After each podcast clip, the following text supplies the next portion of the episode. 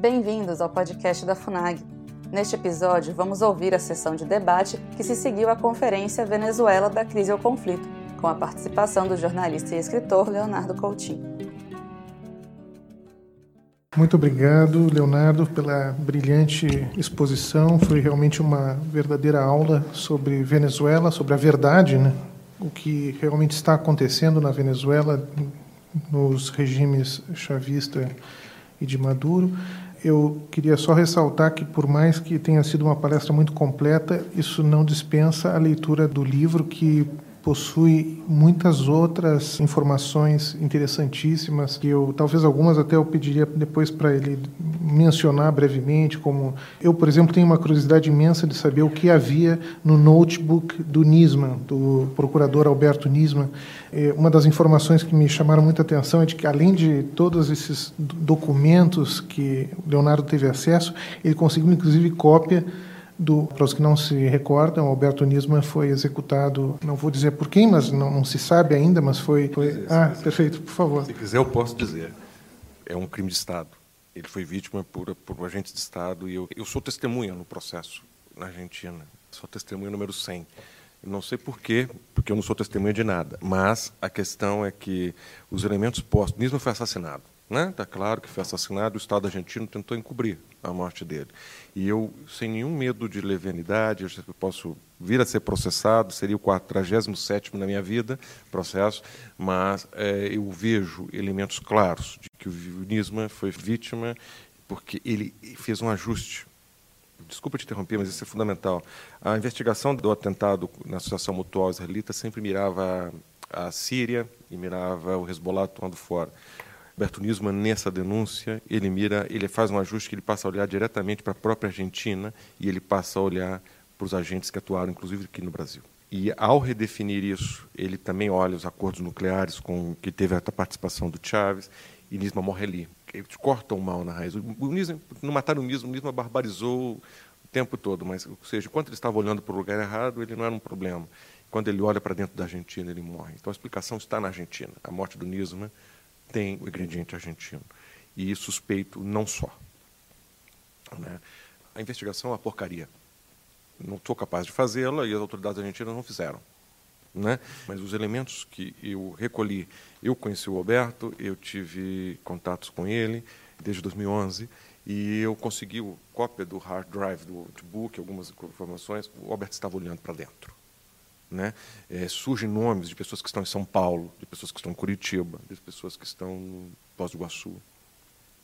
O Brasil tem que parar com essa tolice de achar que a gente não tem culpa de nada no mundo. Né? O atentado da AMIA foi gestado, administrado e financiado a partir do nosso território. Tá? Nós temos responsabilidades. E o Alberto estava olhando para esse lado, olhando para essas pessoas, as pessoas que vivem aqui, para o regime iraniano, efetivamente, os seus atores certos, corretos, era um ajuste fundamental e mataram o Alberto.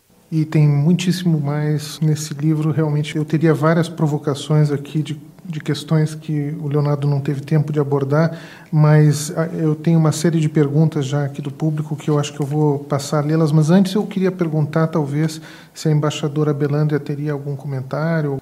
Acho que seria enriquecedor, talvez, escutar as palavras da embaixadora da Venezuela.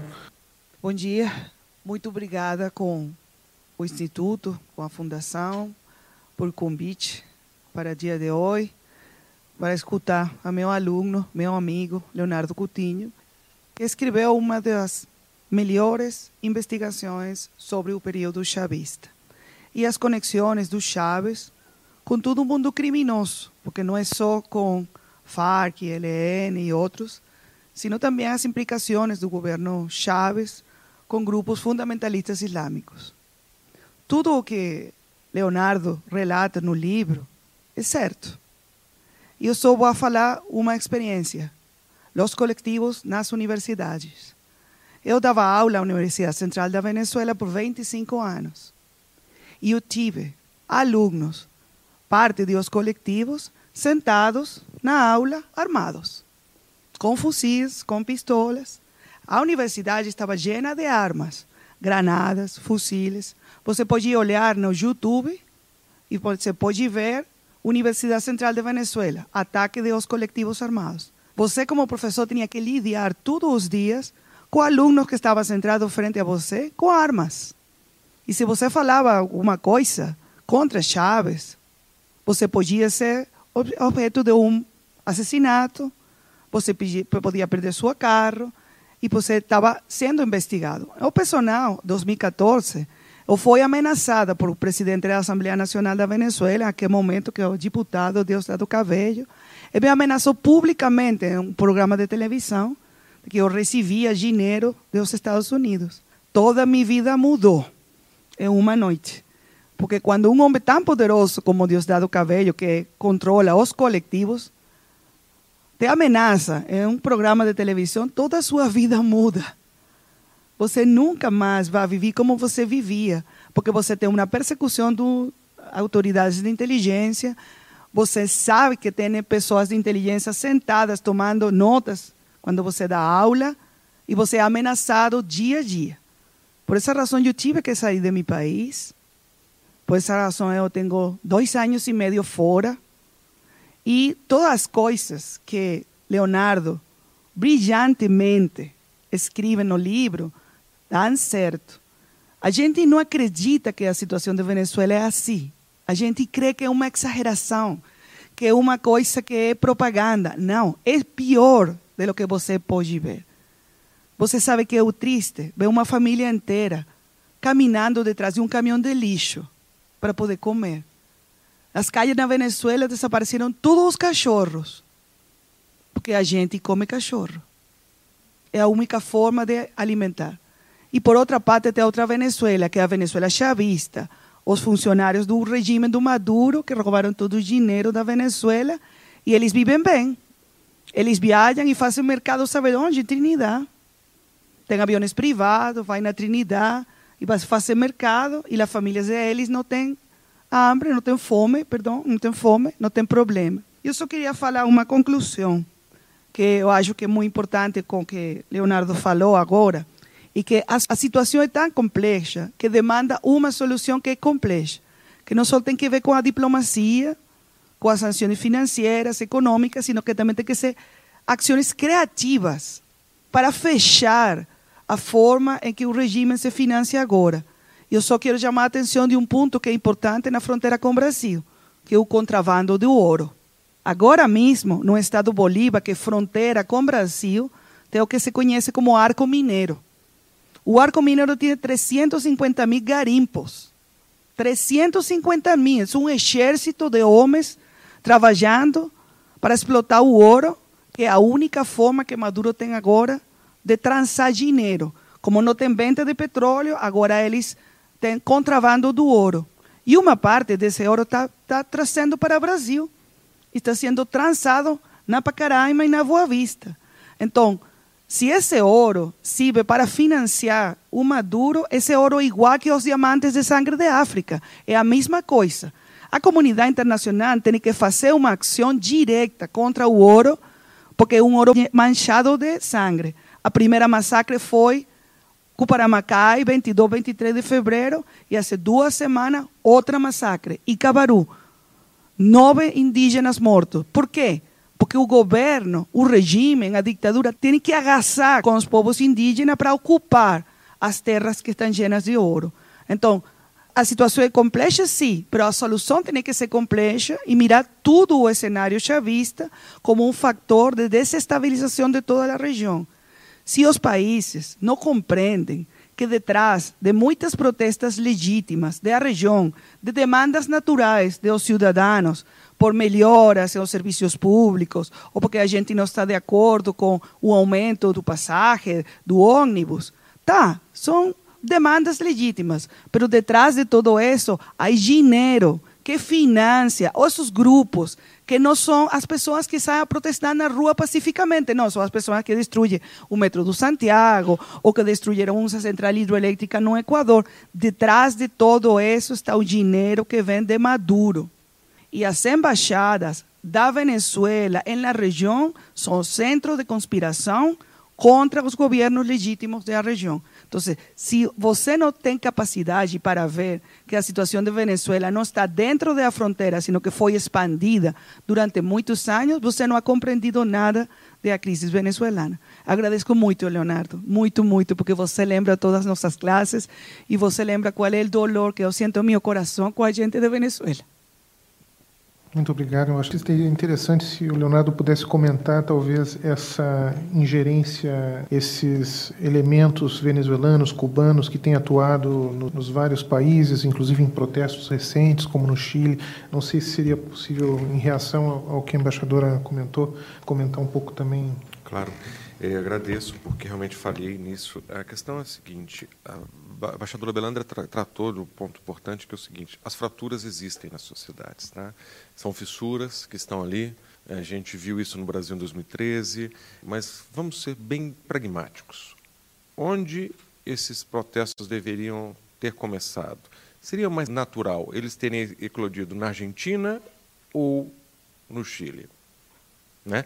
Qual país realmente está quebrado? Qual país está em crise? Qual país está, as pessoas estão precisando? É a Argentina.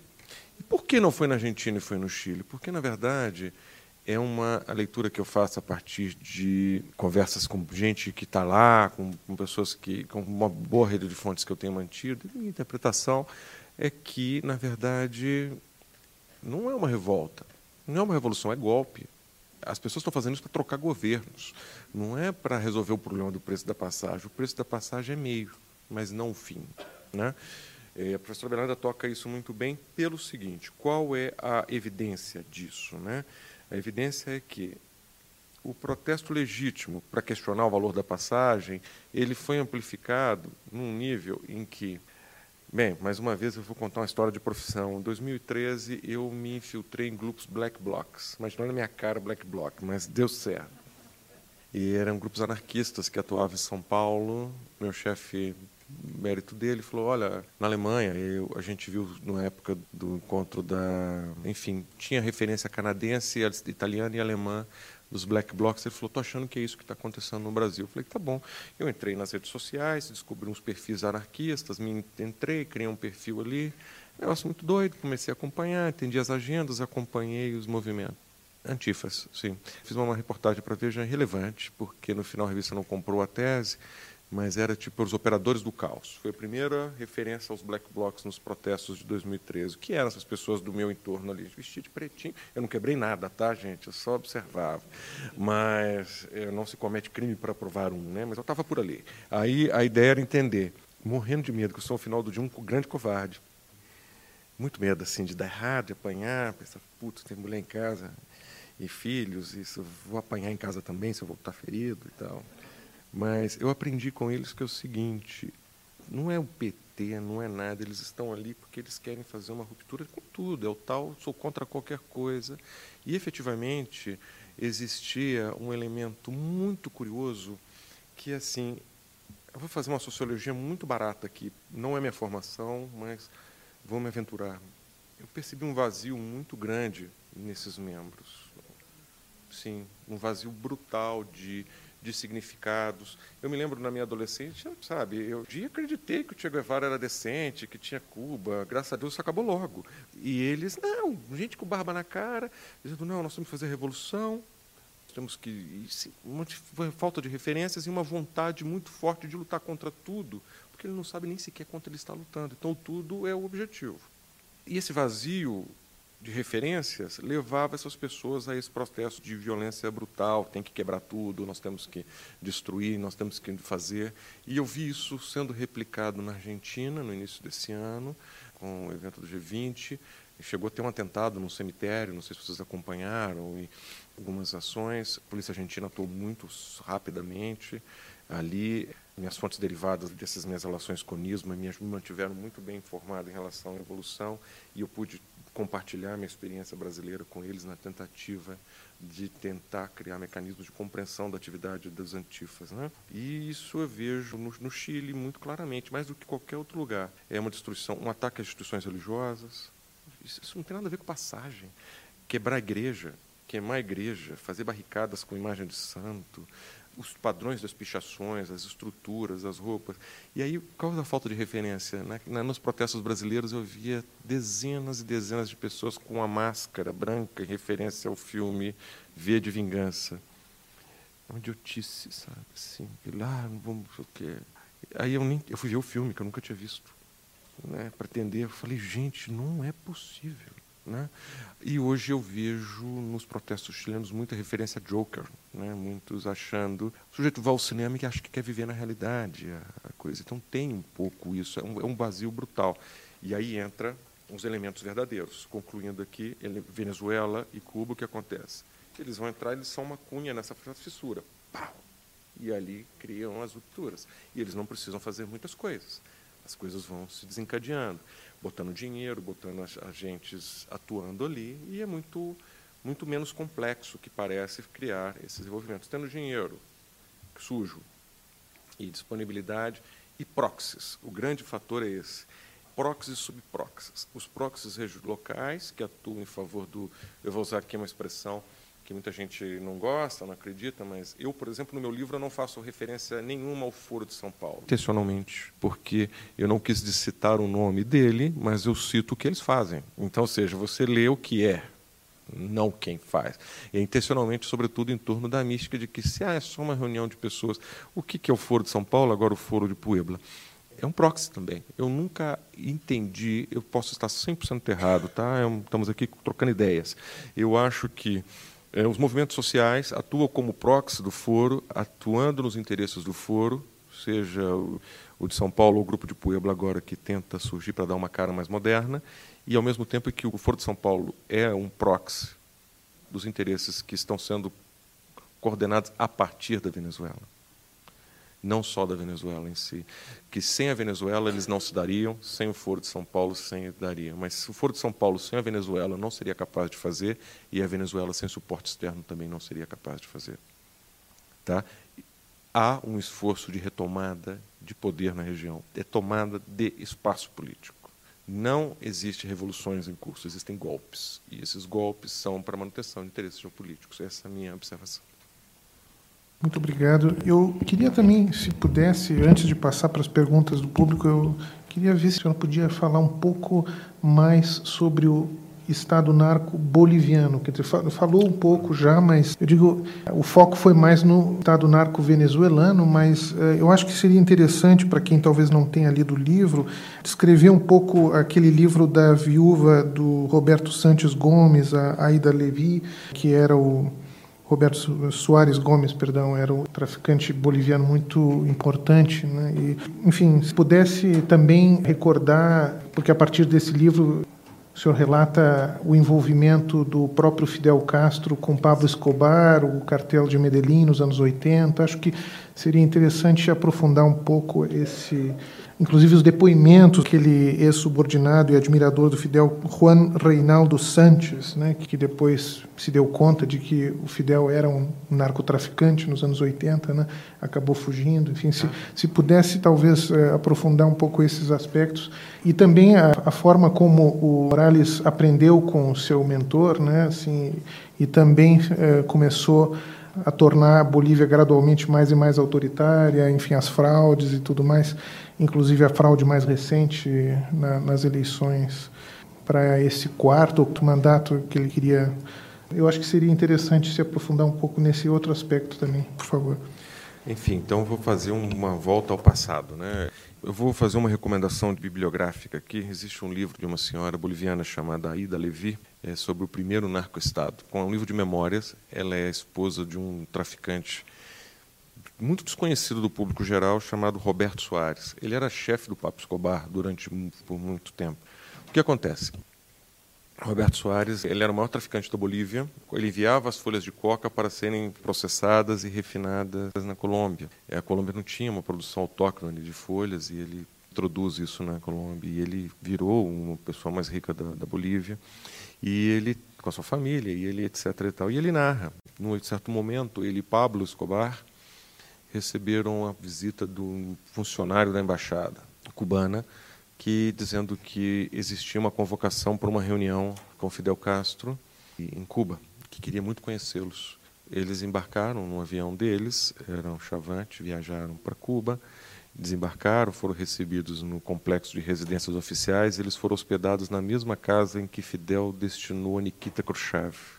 Então, imagina o nível da consideração aos dois. Eles não se encontraram com o Fidel e estou tentando recuperar em detalhes. Muito boa essa história. Eles, eles tiveram esse encontro com Raul Castro.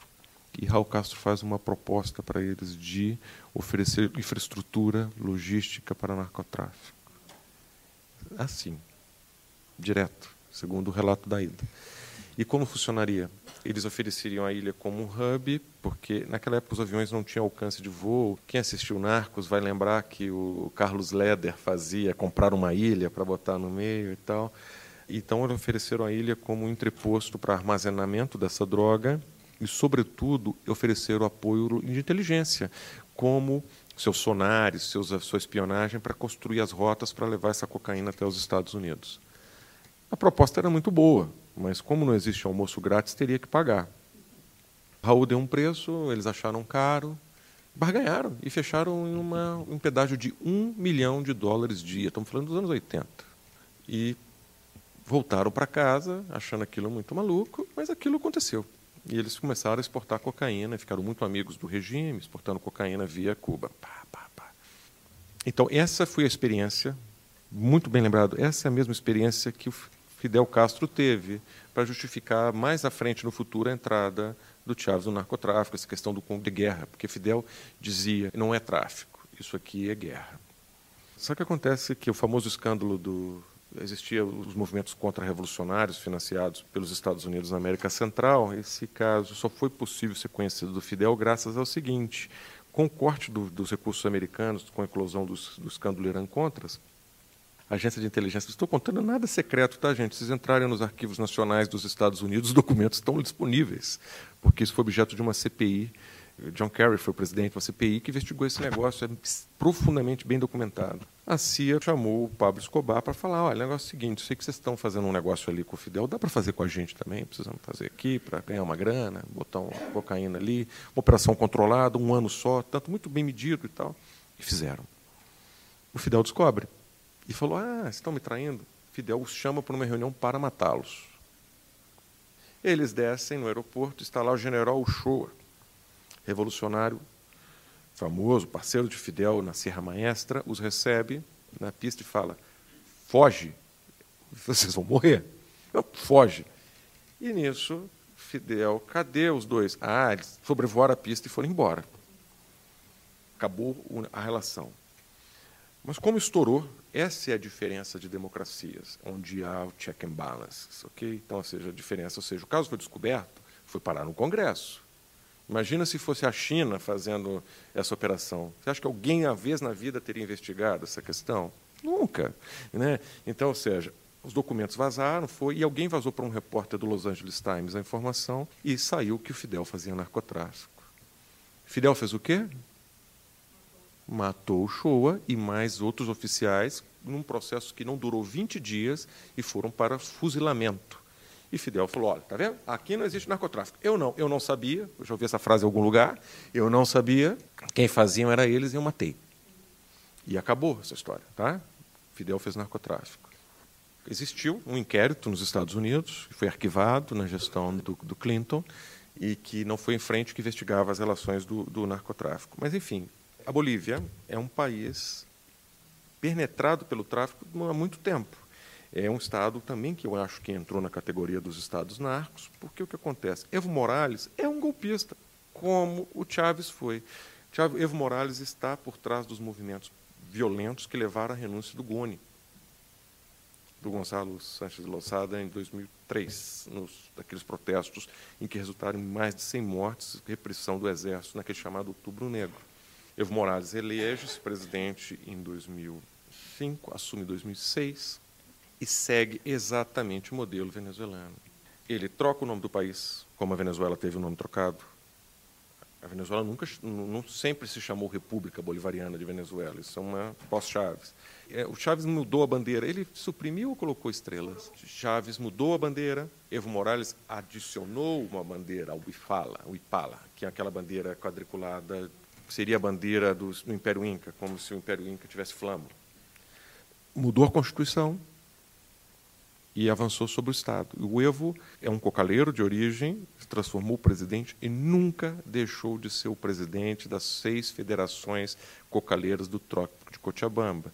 Vocês já tiveram a oportunidade de mastigar a folha de coca? Eu tive algumas vezes. A folha de coca tradicional, ela é macia. A coca do Tiapara, ela chega a cortar a boca, que o talo é tão duro e a folha é dura. Ela não serve para o acolico, para mastigar. Ela serve para fazer cocaína. Então, inclusive o nível, o teor de alcaloide é muito mais alto. Então, eu preside associações que são provedoras de matéria-prima para cocaína. É como dois e dois, quatro.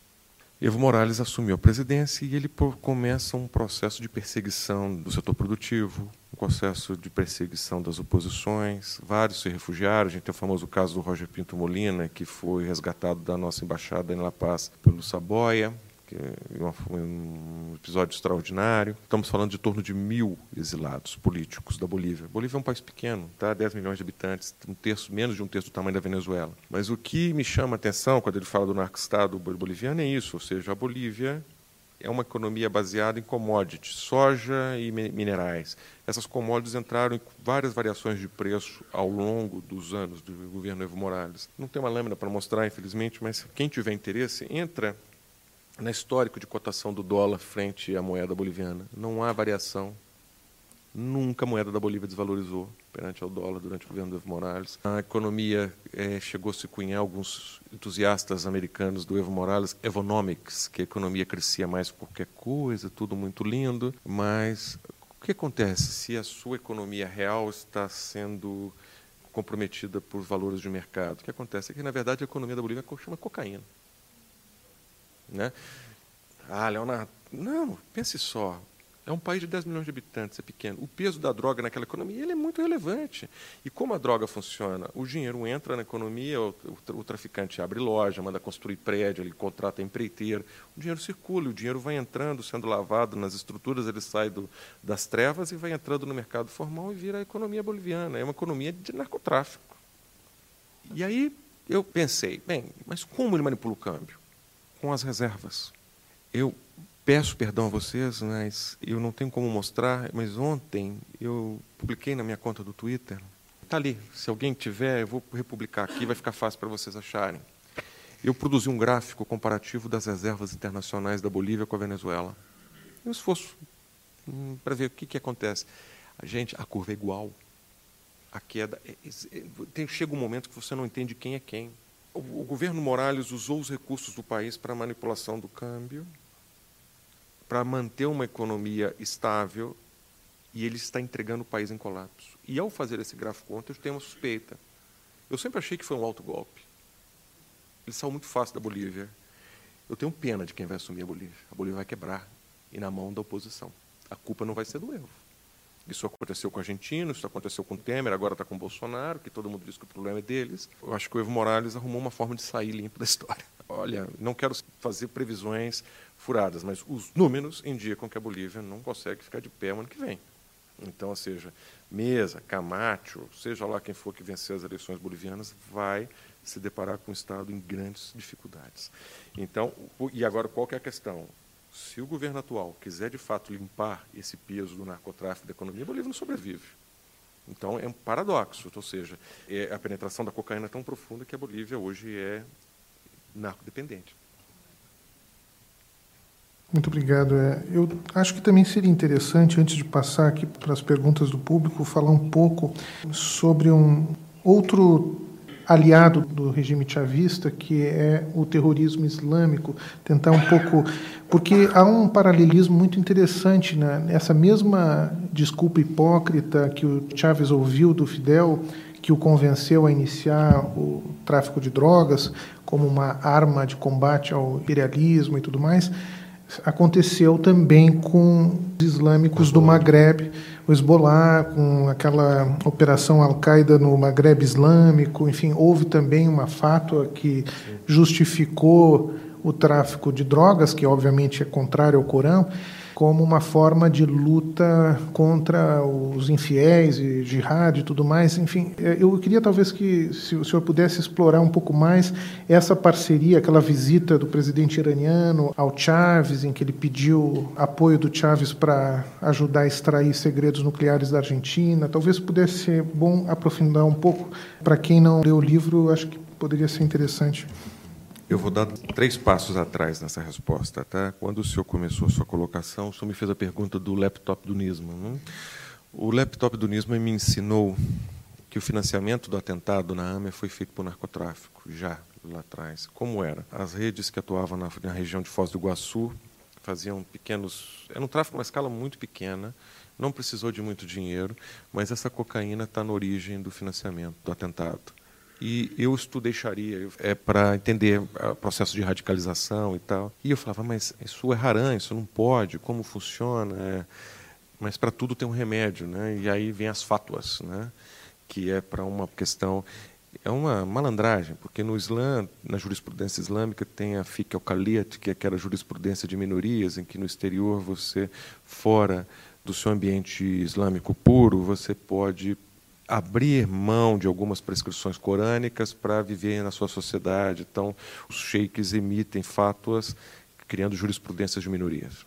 No caso que o doutor Roberto menciona, é especialmente complexo, porque o que acontece é o seguinte: o Hezbollah, nos anos 80, emitiu uma fátua de que o tráfico de cocaína, desde que fosse para fins de jihad, ele se tornava lícito, ou seja, de haram halal.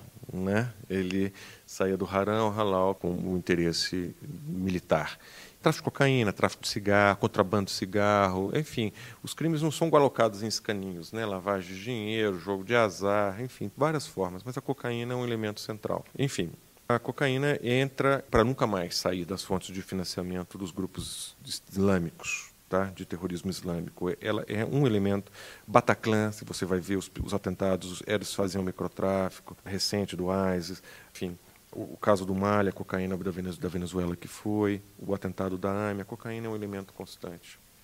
Mas o caso específico do Irã e Venezuela, porta de entrada na Venezuela foi exatamente isso, extremismo islâmico. Eu fiz uma reportagem em que eu não tinha a menor ideia do que eu estava escrevendo menor ideia que eu contava que o Moshe Rabani tinha visitado o Brasil no ano de 2010 e visitado um irmão que morava na rua Keller, em Curitiba. Quem é de Curitiba se deve ou conhece, tem uma mesquita xiita na rua Keller, no centro de Curitiba, e o irmão do Moshe Rabani visitava. Quem é Moshe Rabani? Moshe Rabani chegou na Argentina em 1982, logo após a Revolução Iraniana, como um, um inspetor de carne halal, abate de carne halal para inspeção de carne. E ele foi enviado para Argentina e um sujeito chamado Hussein Kazijari, enviado para São Paulo.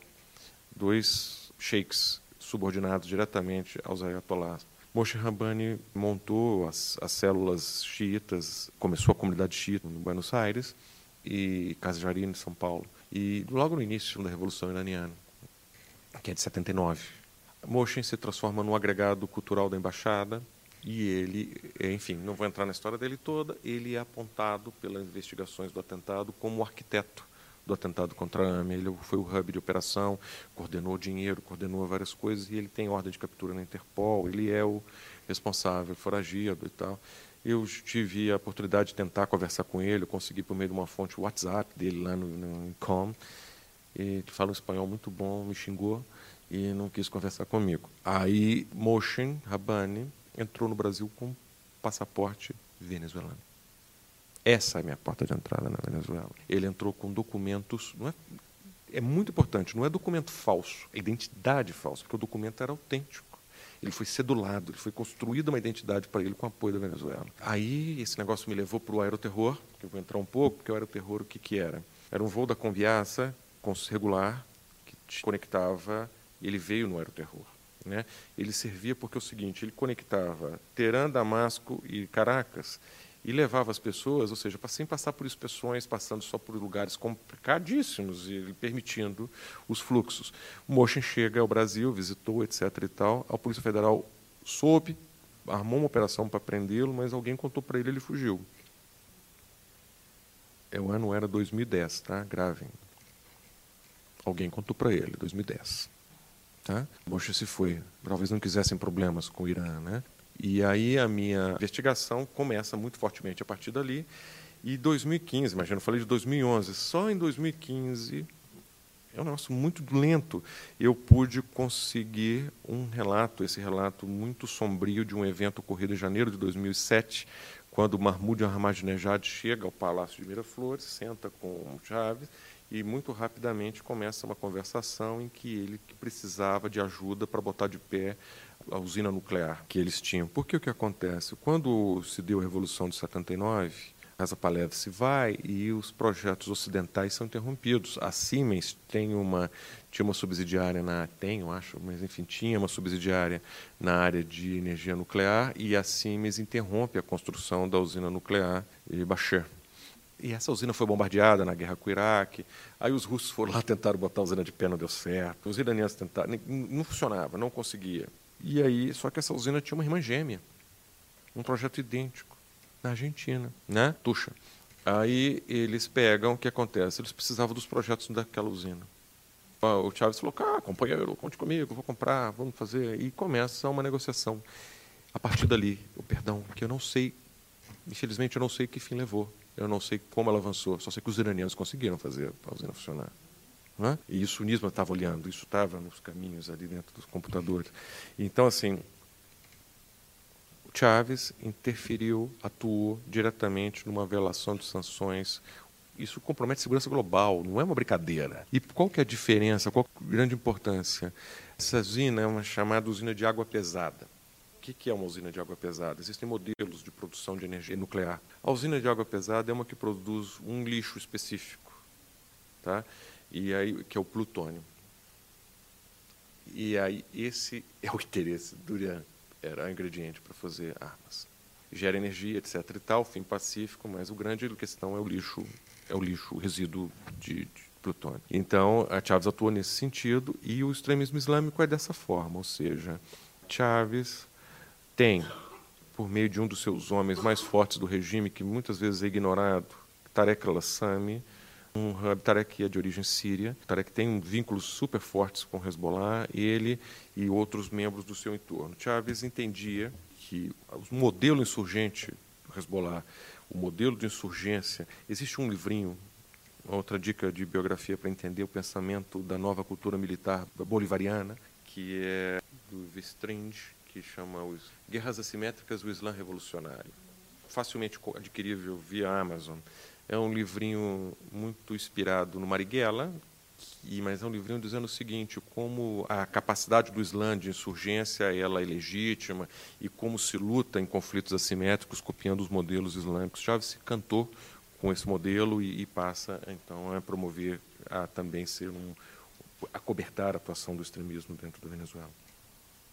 Muito obrigado. Eu vou passar para uma pergunta aqui do público. Rafael Pavão pergunta qual a opinião do senhor sobre a tese do livro Red Cocaine, de Joseph Douglas, de que o narcotráfico contemporâneo no Ocidente teria sido montado por Cuba, pela União Soviética e pela China durante a Guerra Fria.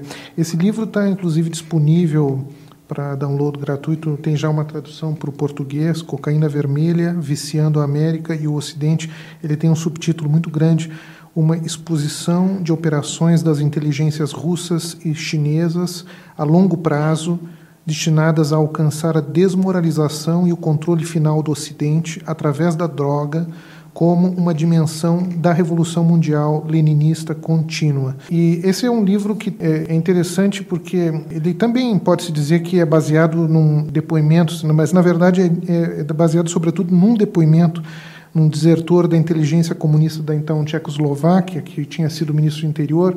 Então ele é, do ponto de vista de fonte, muito mais pobre, incomparavelmente mais pobre que o livro do Leonardo Coutinho, que tem realmente quase 100, eu acho, mais de 100 fontes primárias de, de, entrevistas, além de milhares de páginas de documentos. Mas ainda assim, não sei se o senhor leu esse livro e tem alguma opinião a respeito desse Red Cocaine. Sim, eu tenho uma. É, de quem é a pergunta? É, Rafael. É, Rafael, eu li, eu, eu não estou 100% seguro no argumento em si, mas assim, eu concordo e afirmo e ratifico 100% que sim. A cocaína, o tráfico de drogas em geral, ele é sim um instrumento. Agora, eu não sei em que medida ele foi, ele pode ter criado especificamente como essa ferramenta. Não, acho que ele foi adaptado, ele foi aproveitado, tá? A minha interpretação, eu acho que assim, ele existia, ele foi potencializado, como Chaves fez e Fidel. Está de acordo com o livro 100%. Ele foi potencializado, os estados criaram as condições e essas máfias atuam. Então, ou seja, parcialmente eu estou de acordo que sim, mas acho que eles se aproveitaram de uma realidade e a potencializaram, sabe? Mas assim, o tráfico de droga é uma arma de guerra. Fidel está certo. Né? Fidel sempre esteve certo em relação a isso. O efeito está aí. A fronteira sul dos Estados Unidos é um inferno. Né? E ele conseguiu por, por tráfico de drogas e violência no Triângulo Norte. Eu vou passar para então uma outra pergunta de Simoni. Em sua investigação jornalística, o que o senhor apurou sobre a relação do regime Chávez Maduro com a Argentina e o Brasil?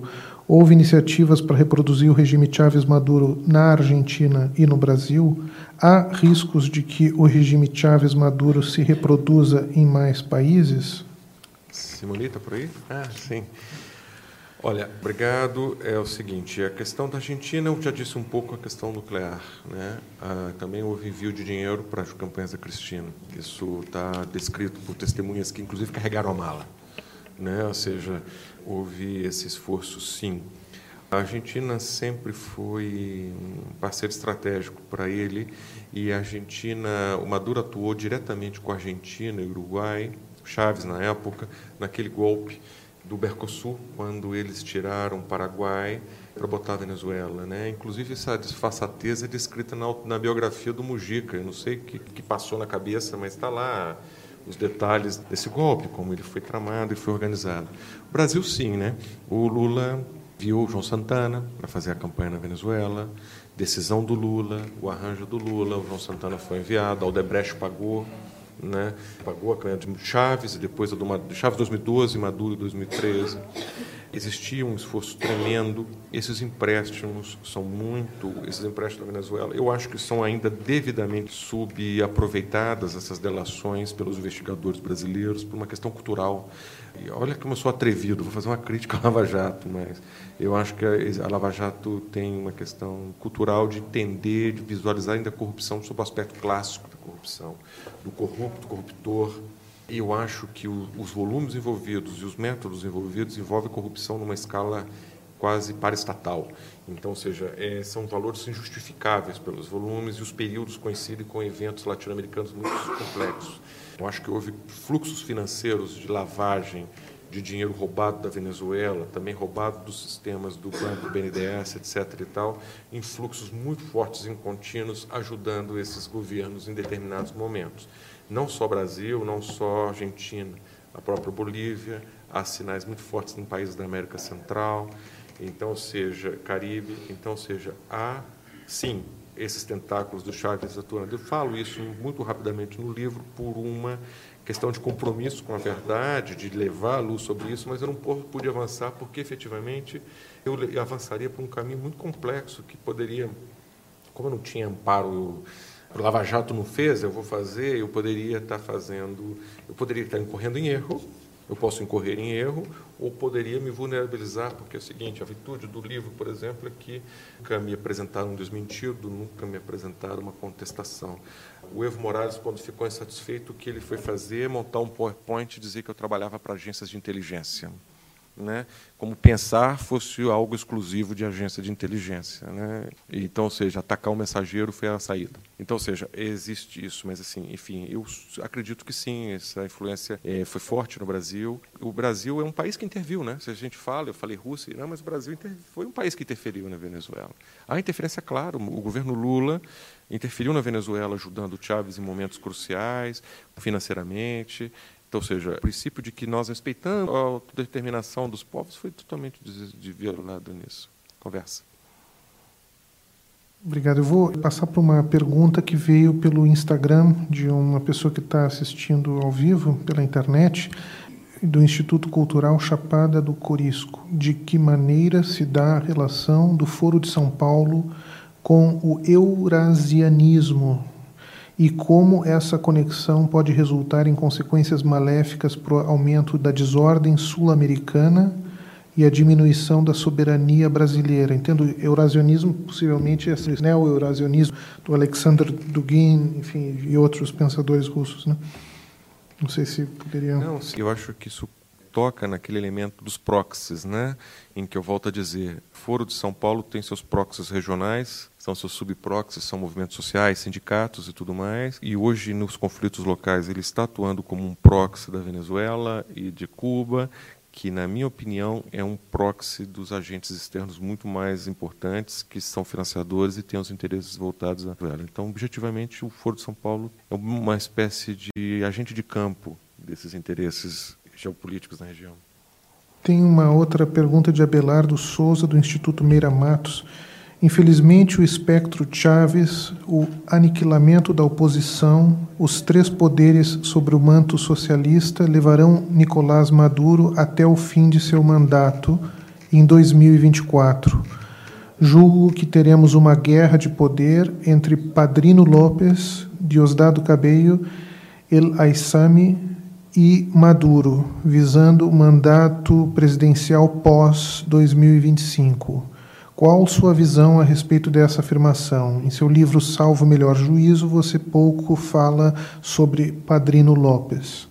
Abelardo? Oi. Então, de fato, assim, eu acho que o espectro ele precisa de um update, sabe? Porque tive que parar de escrever porque era um problema assim, as coisas estavam em curso. 2017 foi o ano que eu me dediquei a escrever pesado, o livro era um inferno, porque acontecia que no dia seguinte estava superado e tinha que avançar. Eu tomei uma decisão de interromper num determinado momento e parar. E eu não via naquele momento, você tem razão, o padrino ele é negligenciado por mim porque por uma questão de que eu priorizei outras, outras questões. Eu estava mirando, por mais que eu tenha me esforçado a desenhar um panorama mais completo possível, fazendo análise as conexões, elas são falhas, no sentido que eu não consegui trazer todos os atores. Hoje, por exemplo, tudo que eu escrevi sobre a Bolívia não caiu, mas eu precisaria fazer um update sobre a surpresa que ocorreu agora, recente, e as minhas informações que eu tenho colhido sobre isso. E a própria briga, existiu uma, eu acho que um pouco lenda,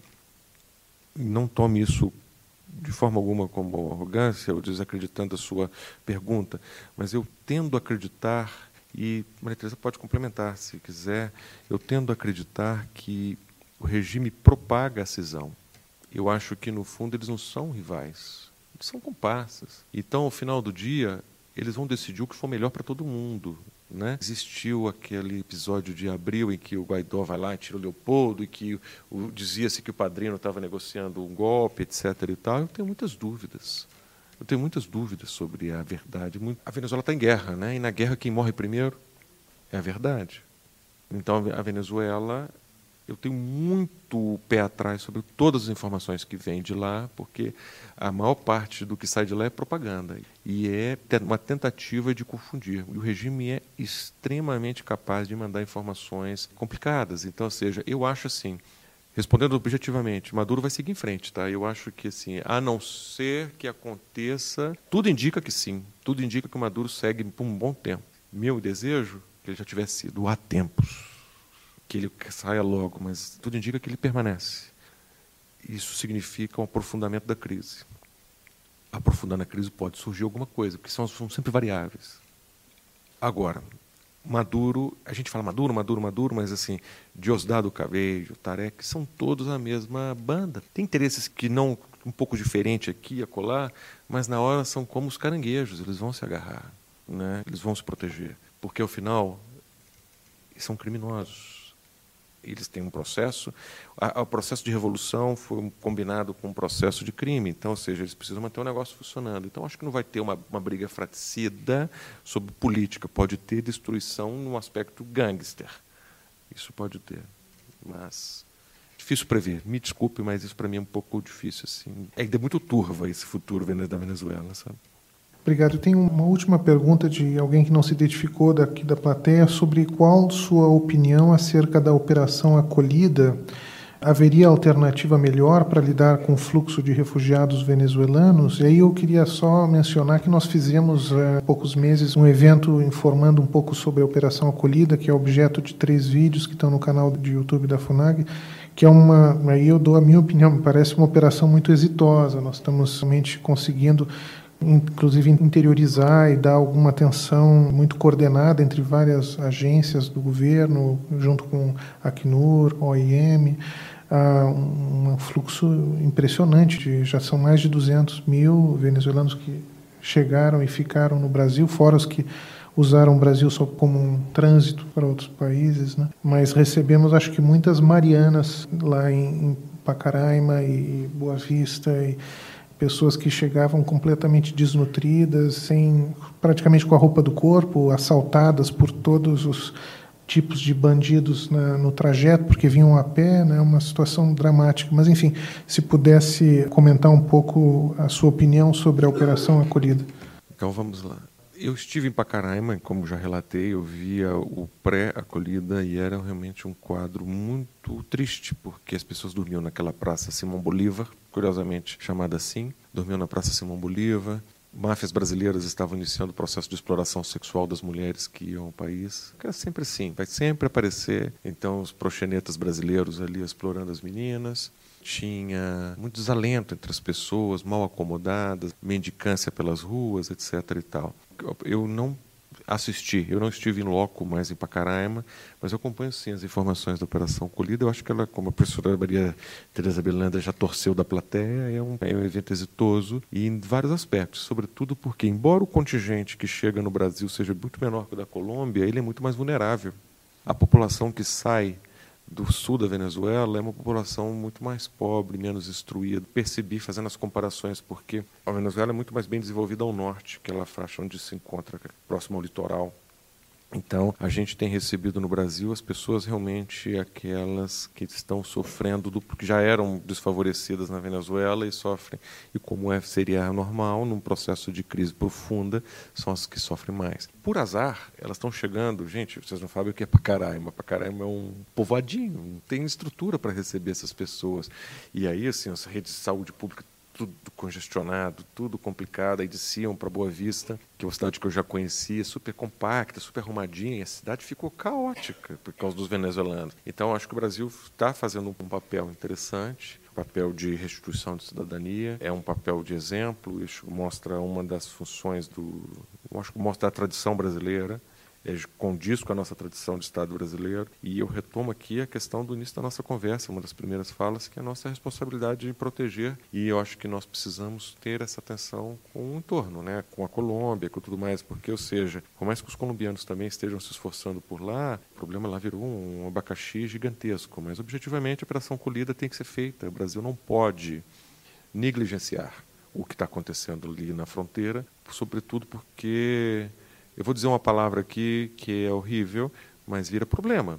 Não as pessoas, mas a situação que elas encontram. E assim, não podemos deixar virar problema. Essas pessoas podem ficar vulneráveis a alistamento por crime organizado, ficam vulneráveis à prostituição, ficam ao crime em geral, porque então, ou seja, o Brasil está fazendo um papel muito decente, tem que ser reconhecido e valorizado por nós cidadãos brasileiros também. Antes de terminar, eu não resisto de pedir, talvez, senhor Leonardo Coutinho, que trate um pouquinho mais sobre o último capítulo do seu livro, e é o chamado, inclusive, como um pós-fácil, e o Brasil com isso. Né? Quer dizer, claro que a Operação Acolhida já é um reflexo disso, obviamente nós recebemos milhares de migrantes e refugiados venezuelanos, mas o que esse capítulo aborda é outra consequência ainda mais grave, que é a violência é, causada, obviamente, pelo narcotráfico. O senhor coloca muito bem no livro que, diferentemente do que a esquerda costuma pregar, a violência não tem nada a ver com desigualdades sociais, e sim muito mais a ver com o tráfico de cocaína, de crack, né? E, e o senhor coloca números ali mostrando os crimes relacionados diretamente com esse tráfico, né? compara inclusive com bombardeio né, de um Boeing por dia. Enfim, eu queria, se o senhor pudesse dar uma última. Claro, aqui é o último capítulo. Claro. Vamos lá. Eu vou recorrer aqui, porque a memória é fraca, Mas imagina, olha, o dado de homicídios em 2016, que é o dado que antecede a essa edição, que já foi revisada, ela fala em 62 mil homicídios no Brasil. Tá? E aí eu fiz uma pergunta. O Brasil é muito ruim de estatística, refinamento de estatística. Isso aqui é estatística bruta, mas a capacidade de refletir em cima desses números. As pessoas morreram em que circunstâncias? Né? Elas foram assassinadas de que forma? Existem pesquisadores que se esforçam e entendem que o narcotráfico está na natureza, alguns falam em 50, outros 60, mas eu fui falar com as autoridades policiais, falam em 80 das ocorrências. Como? Briga de bandido, é.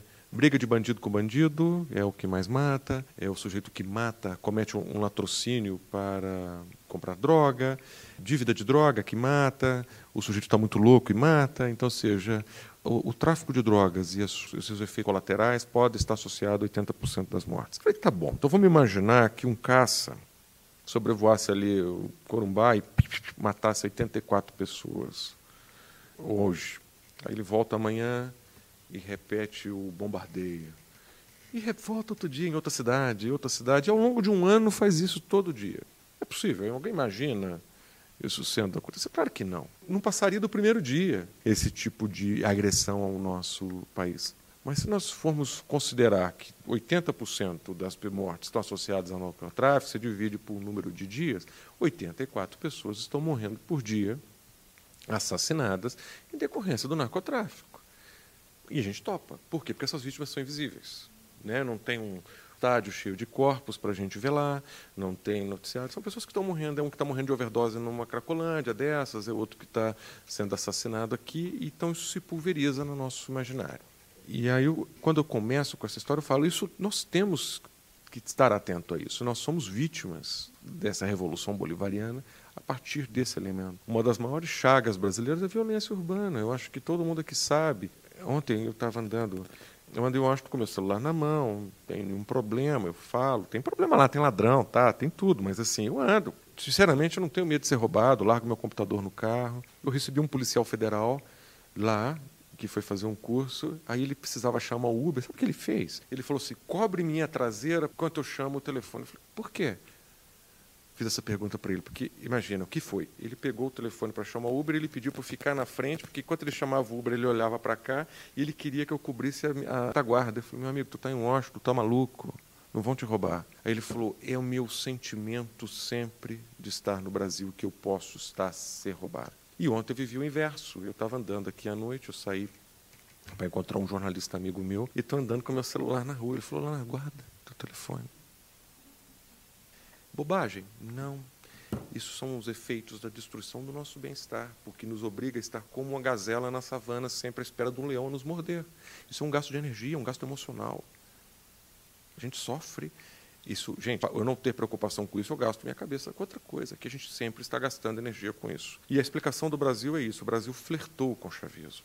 A gente esteve, sim, caminhando com coisas muito complexas em relação ao chavismo. Houve aparelhamento do Estado, houve ataque institucional, só que a nossa saúde é muito mais forte, que a nossa sociedade é muito complexa. É uma sociedade maior. Imagina alguém querer quebrar a nossa indústria, quebrar nosso sistema produtivo, é muito mais difícil. Então a gente tem freios e capacidades de proteção muito maiores. Então isso nos tornou protegidos, mas não imunes. Nós não somos imunes, nós somos protegidos. E isso não acabou.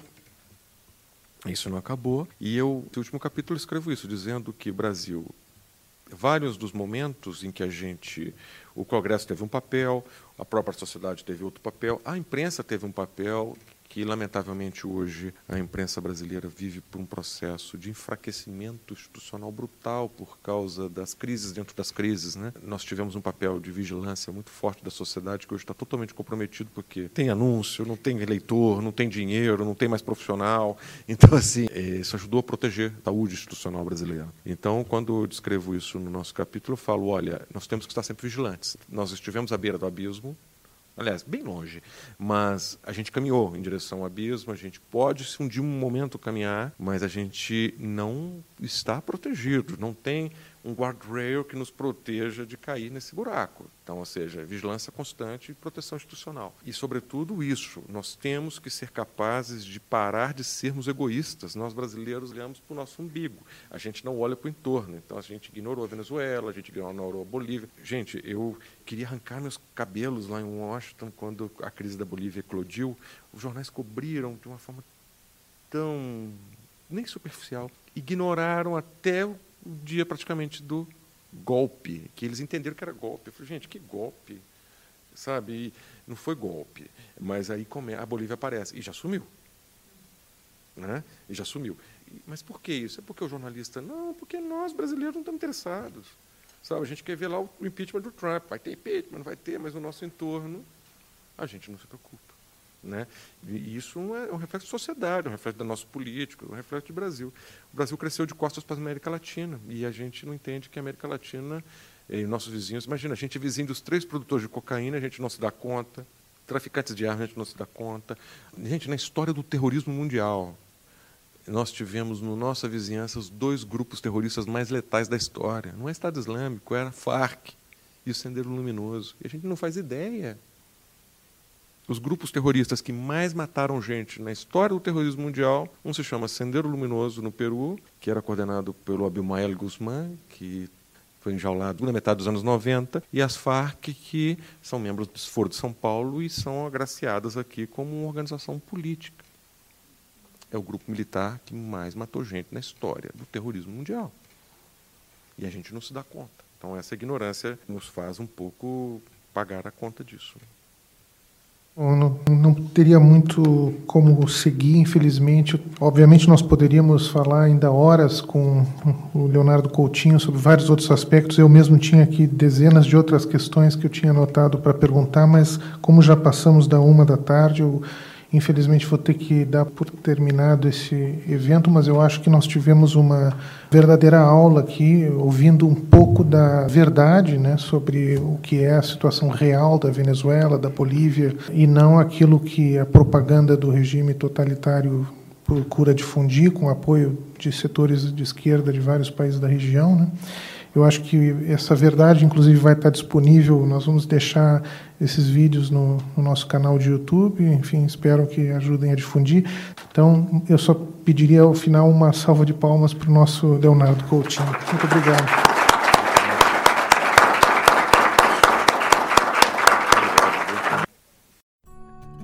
Acesse o canal da FUNAG no YouTube, www.youtube.com/funagbrasil. Lá você encontrará centenas de vídeos sobre política externa brasileira e relações internacionais. Acesse também a nossa biblioteca digital, com mais de 780 volumes para download gratuito, www.funag.gov.br/biblioteca. Acompanhe as atividades da FUNAG Brasil no Facebook, Twitter, Instagram e Flickr.